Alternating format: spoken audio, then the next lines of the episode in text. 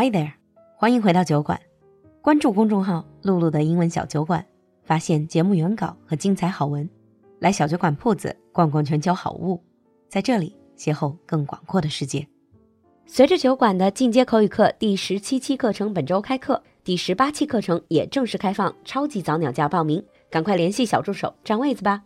微信号是 l u l u x j g。另外，酒馆铺子最近上线了一分钱彩蛋专辑，露露和安澜精心录制的超长学习方法加油站，只要一分钱。来公众号“璐璐的英文小酒馆”，从下方菜单进入酒馆铺子，来薅我们的羊毛吧。Now on with the show. Hi everyone and welcome back to Sound of Musicals. 欢迎回来曲外之音. Oliver. Hello. So what are we going to talk about today? Well, last time we talked about one of my choices. Why don't you choose one this time? Okay. I'm going to choose. I wouldn't say this is very famous. It's probably a minor one, lesser known one called Kiss Me Kate. Have you heard of it? Ah, I have heard of it, yes, but I have never actually seen it. I've heard of it and some of the music, but yeah, I haven't seen it. Have to admit, I was struggling with myself. Had a bit of an inner dialogue whether we should talk about this or not because this is such a controversial one. I love the music, but the content and the storyline is a bit like mm, questionable, shall we say. I'm sure in your research you've read about those controversies as well. I have, yes, yes. I've read a little bit about all of the things going on around this and the songs, the words. It sounds very interesting, but controversial, yes. So, first of all, since it's my pick, so let me give you the background to the show and also our audience. Yes, this time it's your job to have the impossible task of tell us a brief overview. Yeah, but before the overview, I'm going to talk about the background. Of course. So, this show debuted in 1940s, 1948 in Broadway, and then three years later in London's West End. So, roughly around 40s, 50s that time. And then in 2019, there was a broad revival. So, they brought back ones.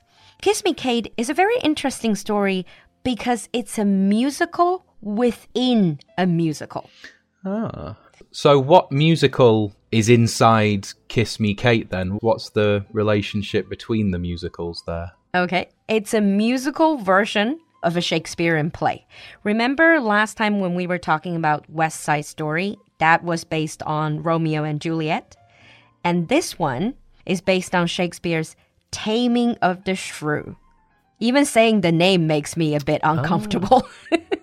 Yes, it's um feels very out of date, doesn't it? Yeah. 莎士比亚的《驯悍记》就是这里面有一个很凶悍的这个女主角。And Taming of the Shrew, obviously not supported by gender equality, this one, or not supporting gender equality. Nope, not at all.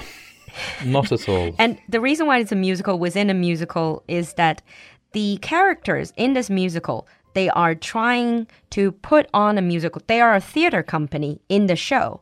They want to put on the musical that is based on Shakespeare's Taming of the Shrew. And this is why it is a musical within a musical. The reason why I love this so much is do you know the music and lyrics in Kiss Me Kate? They're by Cole Porter. Are they really? I did not know that. That's fantastic. Yeah, they're entirely by him. Yes, he has some very good songs, doesn't he, Cole Porter? Cole Porter has written some very nice stuff. And uh, Cole Porter, and he created all these very famous songs like I've Got You Under My Skin, I Get a Kick Out of You, Let's Do It, Let's Fall in Love, or Anything Goes. I think most people, they probably have heard of his songs, but never realize it's Cole Porter. I think I have, yes. Definitely I Get a Kick Out of You. Great song, really like it. Didn't know it was him. Yeah. yeah, that's why the music and the lyrics are really witty, and the music is is just fabulous. So you gave me the task of giving you a brief overview or summary of the story. Uh, it is impossible. Yes, little bit of revenge here. Fair enough. I did ask you to summarize Les Mis within a few sentences. so let me see if I can get this. In order to explain this, I need to explain Shakespeare's Taming of the Shrew, since this is the play they want to put on in this musical.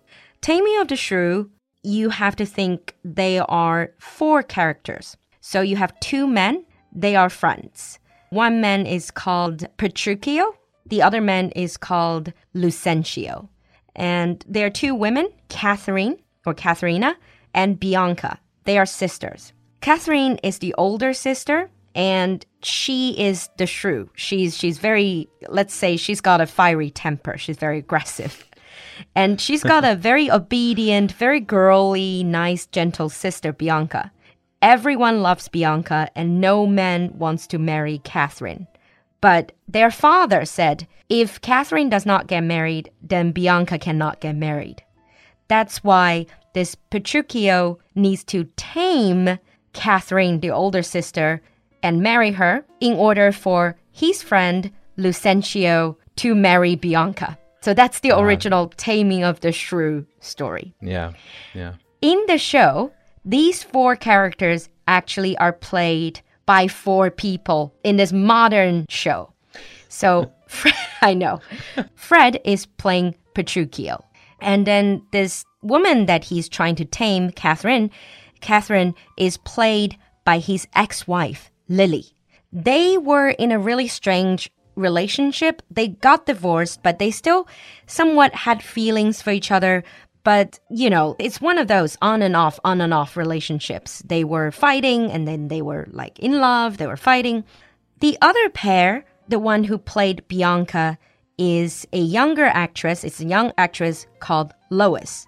And her boyfriend plays Lucentio in the Shakespeare play, and his name is Bill. So Lois and Bill, Fred and Lily. But what makes it very difficult, especially for our audience just listening to this, is that, like I said, Fred and Lily, they were married and now they're divorced. Fred is not a very nice man, and he basically plays around and chases girls. And in this, he starts to chase after Lois, the young actress. But remember, Lois already has a boyfriend, Bill. And and Lily, the ex-wife, the Fred's ex-wife, is also engaged to another man called Harrison. But here's the twist. Harrison used to have something who used to have somewhat of a relationship with Lois.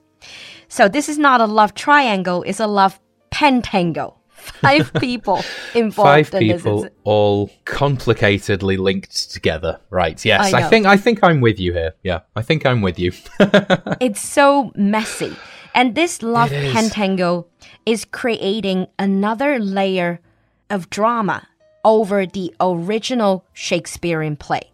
So in this musical, they go in and out of the Shakespeare plot into their own life drama and then go back into the play on stage and then come back to their live drama. That's why it's a bit complex. You've got to pay attention to it very well then. Otherwise, you are going to get lost. I think. yeah. Yeah, exactly. I mean, after summarizing, you probably can tell it's a farce. It's not like on a serious theme like um, some of the stuff that we talked about before, like Les Mis or even West Side Story. This is more a battle of sexes, and people watch it for fun mostly. Yeah, it does sound like the sort of show which would have lots of comedic moments, funny happenings, you know, inappropriate, unwanted jokes and things, things, things happening which nobody really expects, and definitely not to be taken seriously, as you say. Yeah, definitely a farce. You know what I think? I think it's um, like a musical version of soap opera, like a musical version of Coronation Street or EastEnders, where people slap each other. It does sound like that, yes. yes. It's two people. No, there's four. No, there's five. And they're all together. And it sounds very, yes, daytime mm. TV. it is daytime TV. Yeah, but it does touch upon a pretty touchy subject. A battle of sexes, you know, the yes. gender thing. So, I mean, you read something about it and you watched some bits of it and listened to some music scores from this. Hmm. What's your general idea? Did you like it or did you think it was um, kind of wrong? Um, can I answer both to that question? I it was some of the songs, some of the things that happened, I felt quite uncomfortable with. It was listening to the words thinking, "Ooh, you can't say that today. That's very no. old-fashioned, very out of date." But it's got music and just good music as well. So this these lyrics which are not at all for today's society in many ways are covered by really good music that makes you want to like it. It does feel very unusual. Yeah. Same here. I feel like I love it, but should I? should I like it? I shouldn't. Especially as a woman, I should feel offended by a lot of the lyrics. Mm. Oh, they are very much, yes, very much sort of uncomfortable by today's standards of how we should treat women. Yeah, mm. very misogynistic in, in several ways. Yeah, and I see that definitely very outdated. outdated. Yes, the idea. very much mm. so. But yeah, I know what you mean. I like it, but should I? Yeah. yeah. I'm sure we already got your curiosity up, and we're gonna wrap up here. We're gonna leave a cliffhanger next time. In the next episode, we are going to actually listen and analyze some of these music scores and some of the lyrics, mm. and to take a look at the controversy and the conflicts in this particular musical. Thank you, Oliver, for coming to the show. Thank you. See you next time. See you next time. I've made a haul in all the leading rackets, from which rip and rich I happen to be. And if thou wouldst attain the upper brackets, marry me, marry me, marry me. My purse has yet to know a silver lining. Still lifeless is my wifeless family tree. But if for love unending thou art pining, marry me, marry me, marry me. I come to thee a thoroughbred patrician, still spraying my decaying family tree. To give a social lift to thy position, marry me, marry me, marry me, marry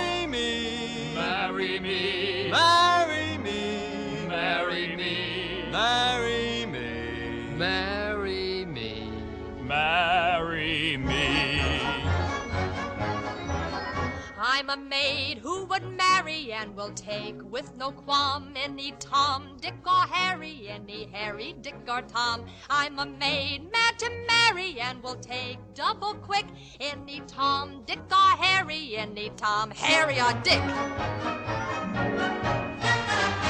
I'm the man thou shouldst marry. Howdy, Pop. Howdy, Mom. I'm the man thou shouldst marry. Art thou Harry, Dick, or Tom? I'm the man thou shouldst marry. Howdy, pal. Howdy, chick. Art thou Tom, Dick, or Harry? Call me Tom, Harry, or Dick.